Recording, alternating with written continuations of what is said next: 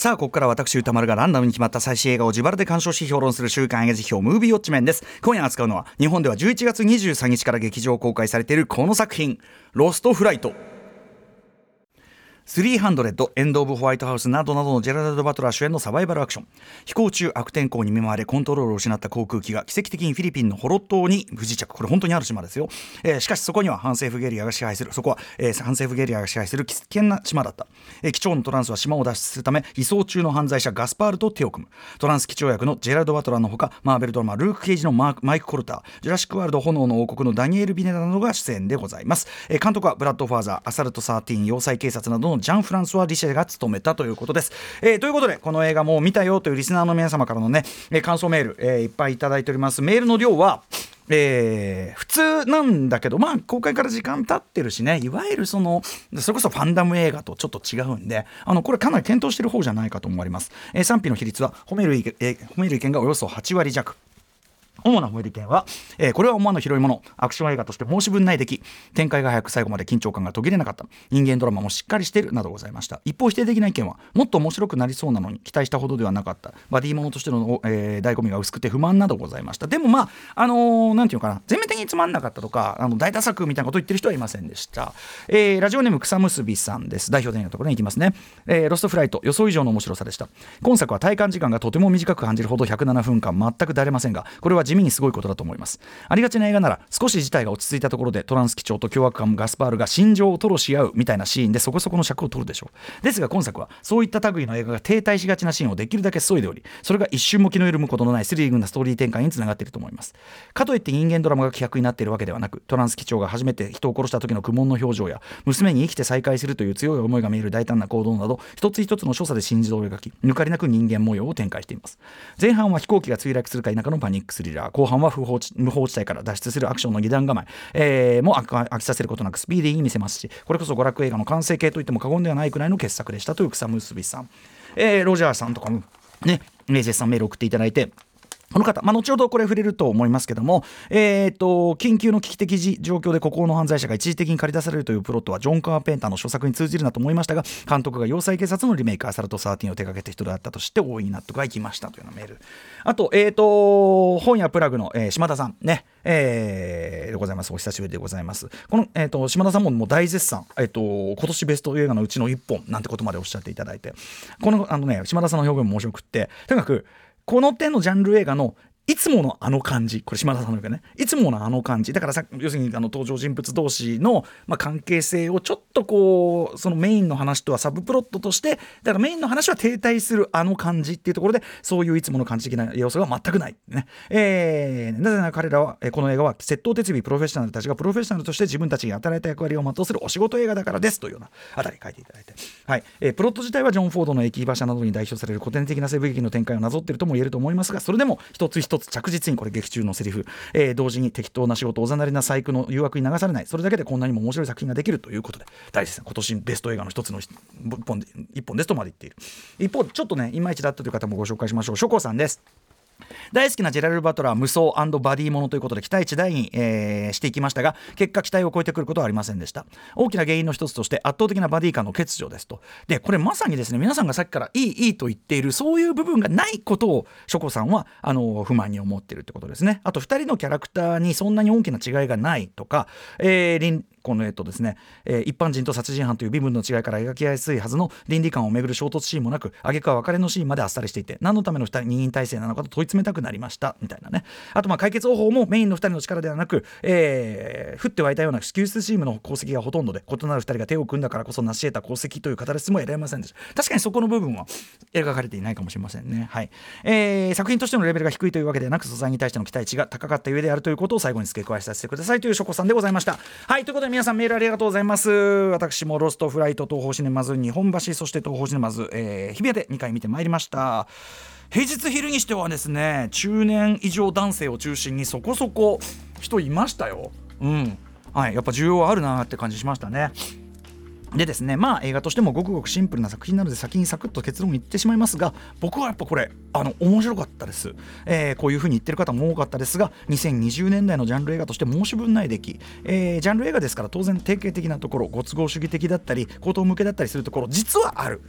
実はあるんですけど、えー、同時にリアルさを感じさせる丁寧な描写の積み重ねや、えー、ジャンル的お約束からするとまあまあ意外なしかし本作の中ではあるいは2020年代の娯楽映画としては納得度が高い、えー、フレッシュな要素もいくつかあってですねこの手の作品としてはかなり満足度高いという言い方できると思います。フラッと入った映画館でたまたま見たのがこのレベルだったらもうむちゃくちゃ嬉しいみたいなことですよね。もちろん歴史に残る大傑作とかですね今年一見の話題作というのとは違いますけども、えー、まあ日本でねそういう普通の面白い大人向けアクションエンターテインメントみたいなのがどんどん劇場公開されなくなってきてるという中で、えーまあ、なおさら推したいなという、ね、感じにもなるんじゃないでしょうかね。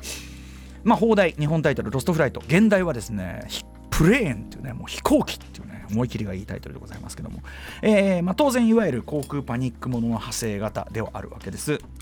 えー、今年度のこの映画辞表コーナーでもですねまさに航空パニックもの、えー、新たな傑作である非常宣言というね韓国映画、えー、1月13日に取り上げましたけどその非常宣言表の中でも言ったように70年代のエアポートシリーズから始まるこのジャンル。特に90年代以降、まあ、要はみんな普通に海外旅行とか飛行機いっぱい乗るようになってあの、まあ、飛行機って車とか以上にあんま事故とかあんま起こんないしあとその飛行機に乗るということそのものはそこまで特別じゃなくなった時代っていうのを反映してると思うんだけど90年代以降は航空パニックプラスアルファの足し算的な企画かもしくは実録ものみたいなところで、えー、名脈を保ってきたというところがあってある意味ジャンルとしてはかなりちょっとこう、まあ、だいぶ先細ってきたジャンルではあるんだけど。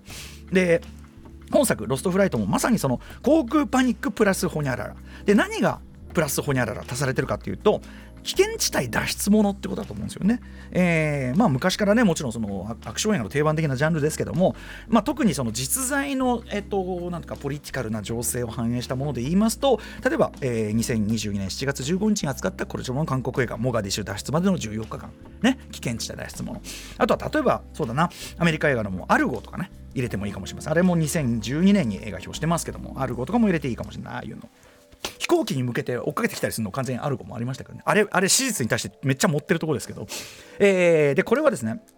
本作の脚本にもクレジットされている、えー、スパイ小説家のチャールズ・カミングさんの、えー、もしのもしもね、ちょっと怒りは長介風にもしも乗ってる飛行機がテロリストが支配しているやばい地域に着いちゃったらどうぞっていうね、えー、この間が元になってるってことみたいなんですけど。で、まあ、2016年からずっとこう動いてた企画が2019年にジェラルド・バトラー制作主演決まってただ間にコロナ禍挟んだりしてもう権利が本当にいろんな会社あっちやったりこっちやったりしてるっていう中でようやくこう実現したという企画、えー、監督として白羽の絵が立ったのはフランス人監督ジャン・フランソワ・リシェさんという、まあ、90年代からずっと活躍してるまあまあのベテランなんですよね。初期のちょっとフランス映画のやつはちょっと僕見れてないですけど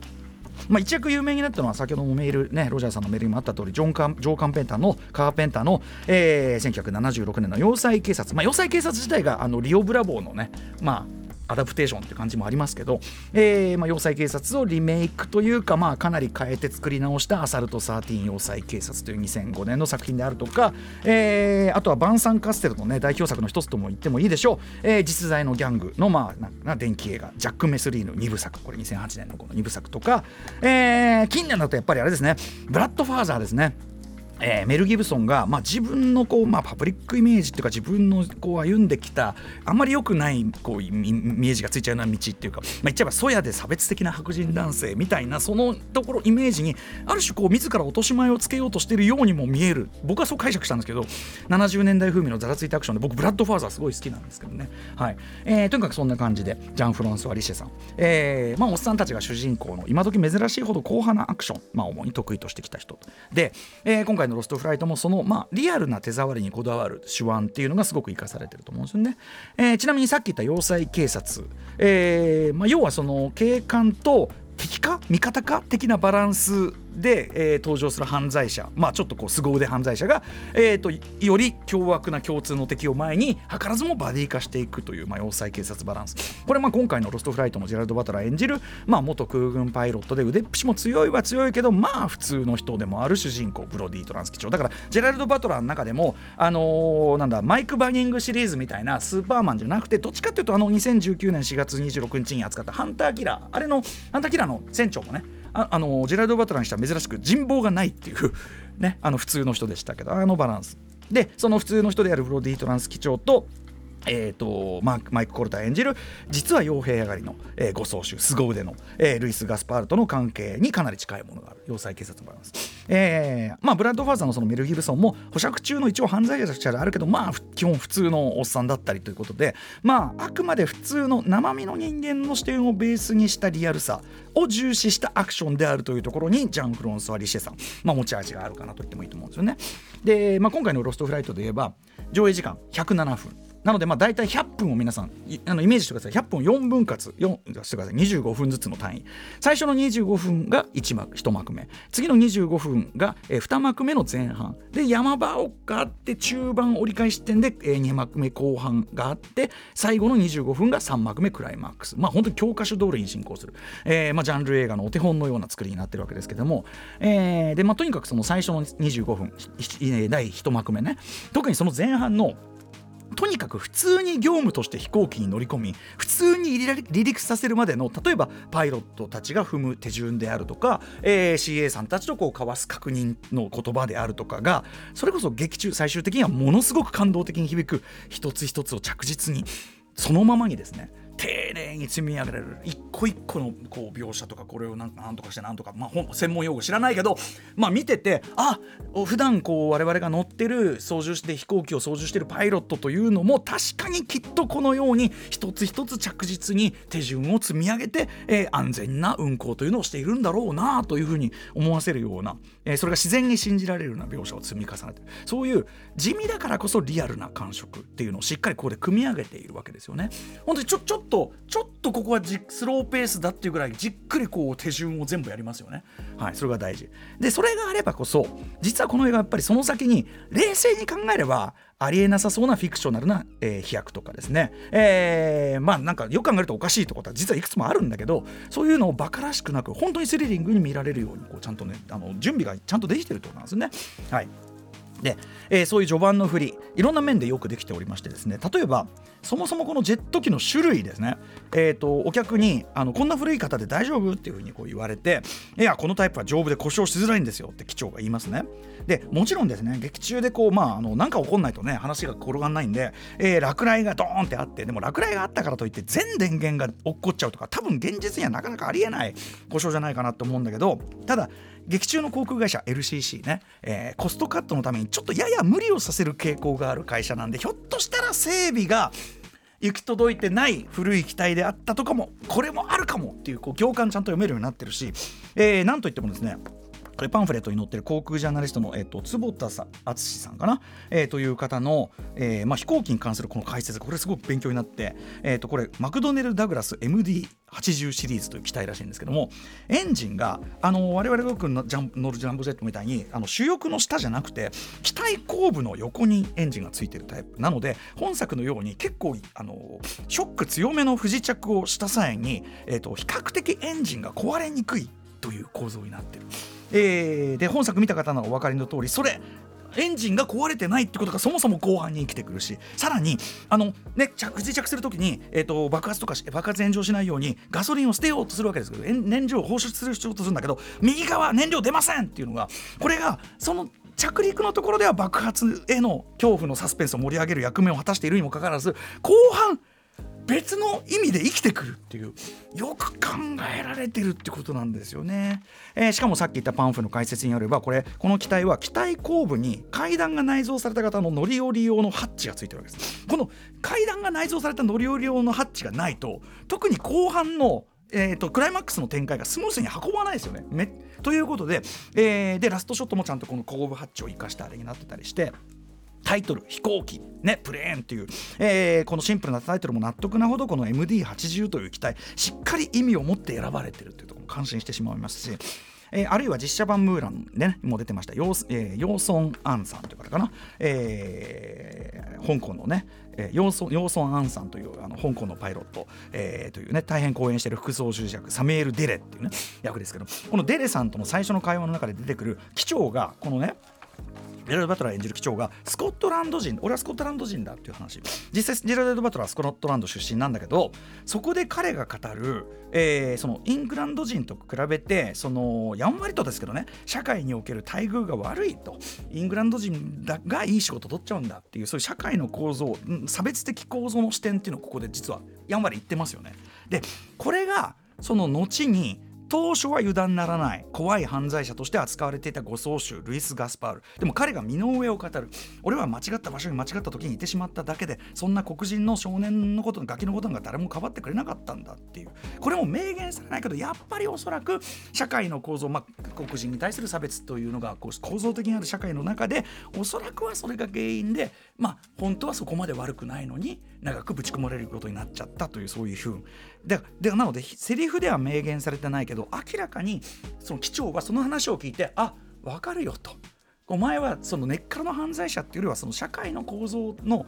分かる。俺も分かる。っていうそのそれが明言されないけどこの要するにあのバディ感があんまり描かれてないっていうけどあんまりセリフにされないけどそこは通じ合ってるってことがちゃんと暗に暗示されてるわけですそこで。これも非常にうまいあたり。だから機長は彼を最終的に、まあ、最初バディ化もするし、まあ、共感もしたからこそラストあの選択ってことですよね。はい、あれは要するにお前頑張ったからいいよってだけじゃなくてお前は悪くないって思ってるからだから説得力が出るってことなんです。僕はこういうのこそしっかりしたキャラクター描写というものだと思いますというね思いますね。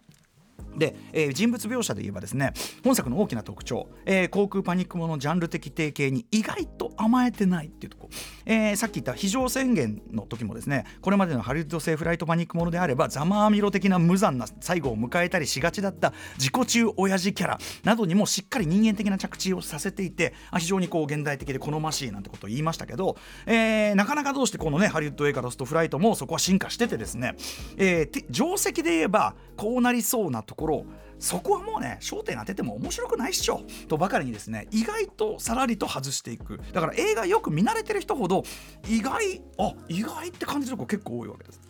でそういうところもリアルな感触につながってるというところもあると思う。例えば確かにねいざという時に例えばその何て言うかな昔ながらの死にキャラ風にその主人公たちの足を引っ張るような行為とか騒いでしたりとか自分の身も危なくなるようなことしないよね普通はね。うん、なので本作はこれまでのパニックものが焦点を当ててきたそういうような修羅場で浮上する人間の愚かさ醜さみたいなとこはほとんど焦点当ててない。えー、では何が焦点かといえばこれメールで書いてる方も多かったし当番組でもおなじみ映画ライター村山明さん映画 .com の主表でも書いてらっしゃいましたが、えー、ちゃんと一生懸命仕事する人たちを描いた一種の仕事映画プロのプロらしい仕事その気持ちよさその偉大さというところここに焦点が当たってると。例えば、えー、第1幕目の後半落雷で電源オールオフというありえない事態の中でも一つ一つ着実に最善の手を探しトライし続けるブロディ・トランス機長、えー、ぶっちゃけ本作ですねここね。飛行機が飛んでいる外観の VFXCG が正直あんまり今時にしてはかなり質が低いちょっとカメラワークとかも含めて中と食い合わせも良くないしあの30年前の森田芳光監督未来の思い出の樋口真嗣さんによる特撮の方が5億倍しっかりリアルに見えるっていうぐらいちょっとクオリティ低いんですね。なのでそこマイナスなんだけどそんなことどうでもよくなるぐらい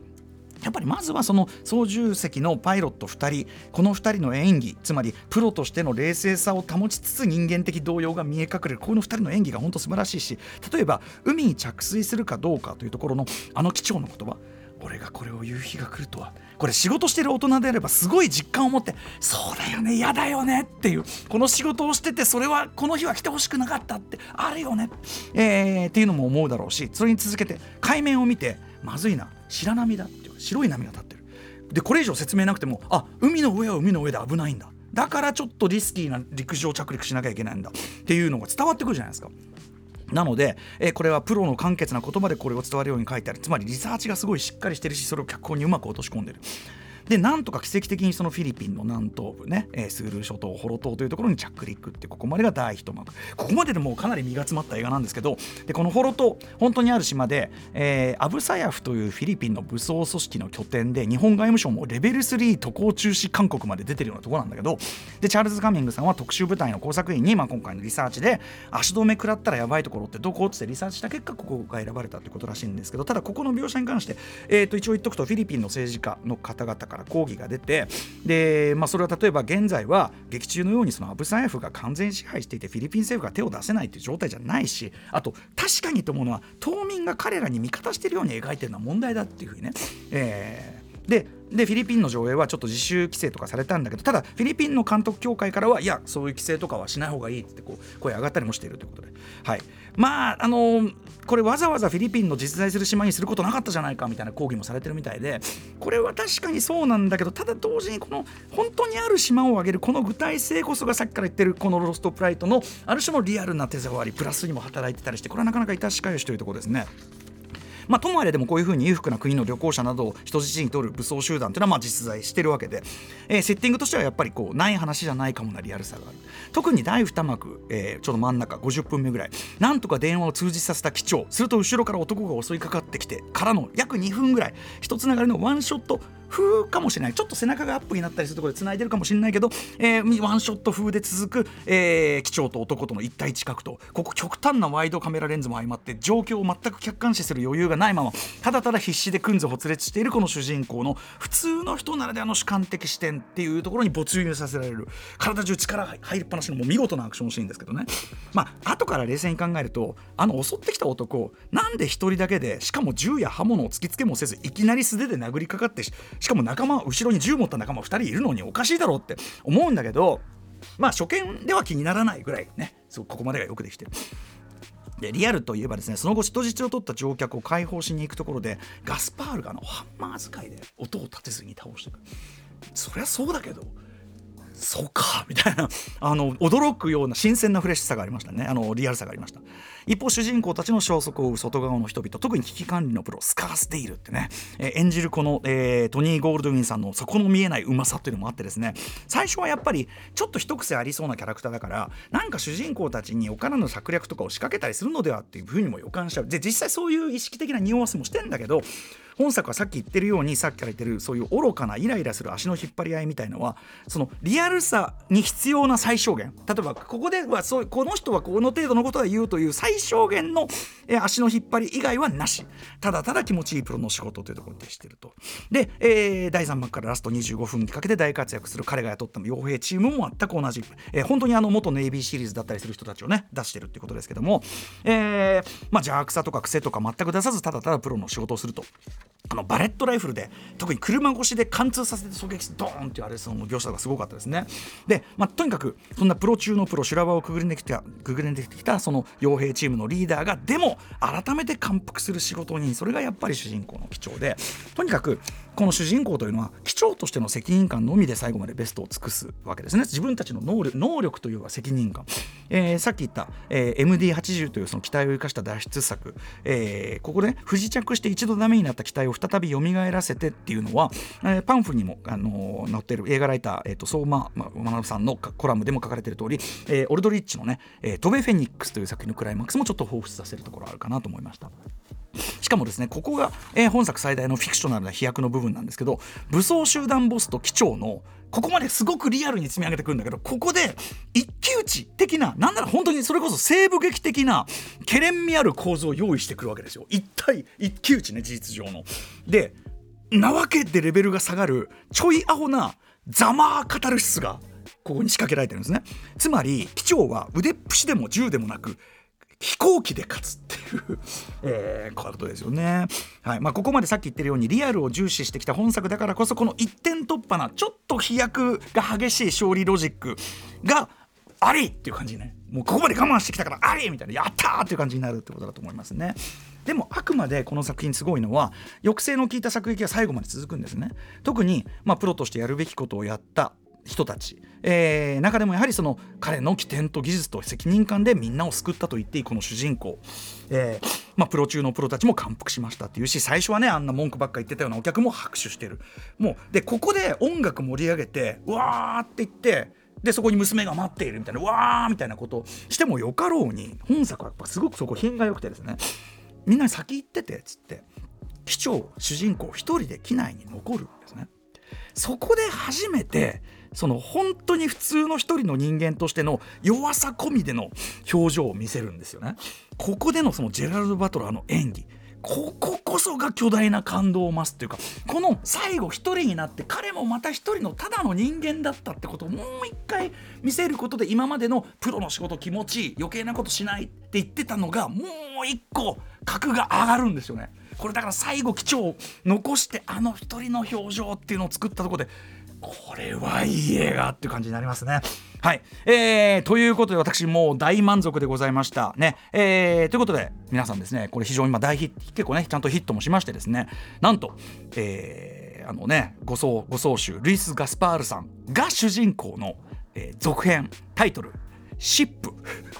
えー、企画決定というね冗談のような情報も入ってきておりまして、はい、どういうことになるんでしょうかということですけどもね。はいということで、あのー、本当に申し分ない、あのー、まあ、B 級アクション的なというかね、ゴゴローが似合うタイプの映画では確かにあるんだが、やっぱりあの最初と最後、えー、航空パニックシーンでございましてこれこそはやっぱりスクリーンでこそ堪能できるというやつでしょうしね。ぜひ皆さんふらりとこれいい意味で時間潰しで映画見るっていう最高のことですよね。ロストフライトぜひぜひ劇場でウォッチしてください。After Six Junction. 2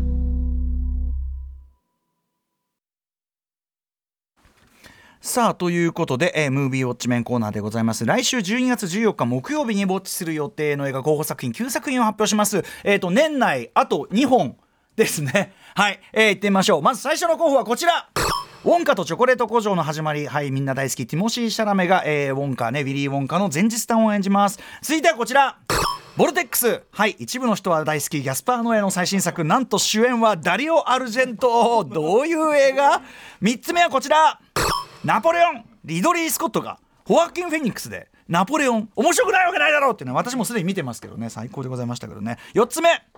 エクソシスト。信じるものえーねあのクラシックホラーシリーズの今や担い手としてもうなんかやばい難しそうなところばっか攻めるけどねでもなかなか成功してるデビッド・ゴードン・グリーンさんによるエクソシストの正統続編です5つ目バッドデイドライブ、えっと、先週ね、あのー、ガチャ1回当たってね、外れてしまいましたけど、リアム・ニーソン最新作でございます。でもね、あのー、非常に評判がいい、えっと、スペイン映画のリメイクのリ、ね、何個か目かのリメイクってことですけどね。6つ目はこちら。怪物の木こり、えー、三池隆さんの、えー、最新作でございまして久々にちょっと三池さんのこのサイコホラー的なのねどうなんですかね？ちょっと楽しみにしておりますが7つ目はこちら。ほかげ塚本慎也さんの最新作でございます。終戦直後の闇市を舞台にということで舞台的にはだからゴジラマイナスワン的な舞台でありますよね、えー、8つ目はこちらえー、北野武監督首ということでございます。実は私今週はようやく見に行ってきましたけどね。票が当たるのかどうかといったあたりです。そして最後の候補リスナーカプセルです。え、っとなんだっけ。ラジオネームタートルマウンテンさん。私がおすすめした映画は上野樹里さん主演の隣人 X 疑惑の彼女です。かなりトリッキーな SF 設定かと思いきや映画はすごくリアリティのあるお話でマスコミの過剰報道人々の無意識の偏見差別などについて見終わったあと考えさせられる作品でした、えー、心にじんわり染みてくる作品構成は秀逸でしたということで。さあ、えー、以上言ってみましょう。一応なんで。すけどね9作品 Let's ガチャタイムはい。えー、ロシアによるウクライナ侵攻に対してのその人道支援のための1万円余計ガチャ回しというのをずっとここのところやっておりますがさらにここに加えて今まさに進行中、えー、パレスチナね、えー、の、まあ、とにかく人道危機というか侵害もう現在進行中のねあれに関してあの今できるだけ役に立つところ、えー、国境なき医師団かなとかそういうあたりねあのリアルタイムで今ちょっと募金してきたので1万円さらにお上乗せさせていただいてます。ということで1回目いきます。ガチャタイムコンコロリン。えー、1あウォンカチョコレート工場。ねえ。もういいんでしょうね。やっぱりあの宇垣さんも好きって言ってました。シャラメ好きって言ってました。もう一回回しますね。カンコロリン。さあ。えー、3来ましたね。おお大物来たな。ナポレオン来た行ってみよう。やっぱね。そりゃそうでしょう。リオリー・スコットナポレオンを行かせていただきます。はい。ということでえーとなんだっけ？えっ、ー、とナポレオン見た人もね、えー、感想メールお待ちしてます。そして歌丸よこれを見てみればというようなリスナーさんのリクエストメールも募集してます。リスナー枠に採用された方には現金2000円をプレゼントいたしております。宛先はどちらも歌丸アットマーク TBS.CO.JP 歌丸アットマーク TBS.CO.JP までお送りくださいませ、えー、ということで、えー、年内あと2回週刊映画辞表ムービーウォッチメンでした。この後は DJ 二木さん登場です。After Six Junction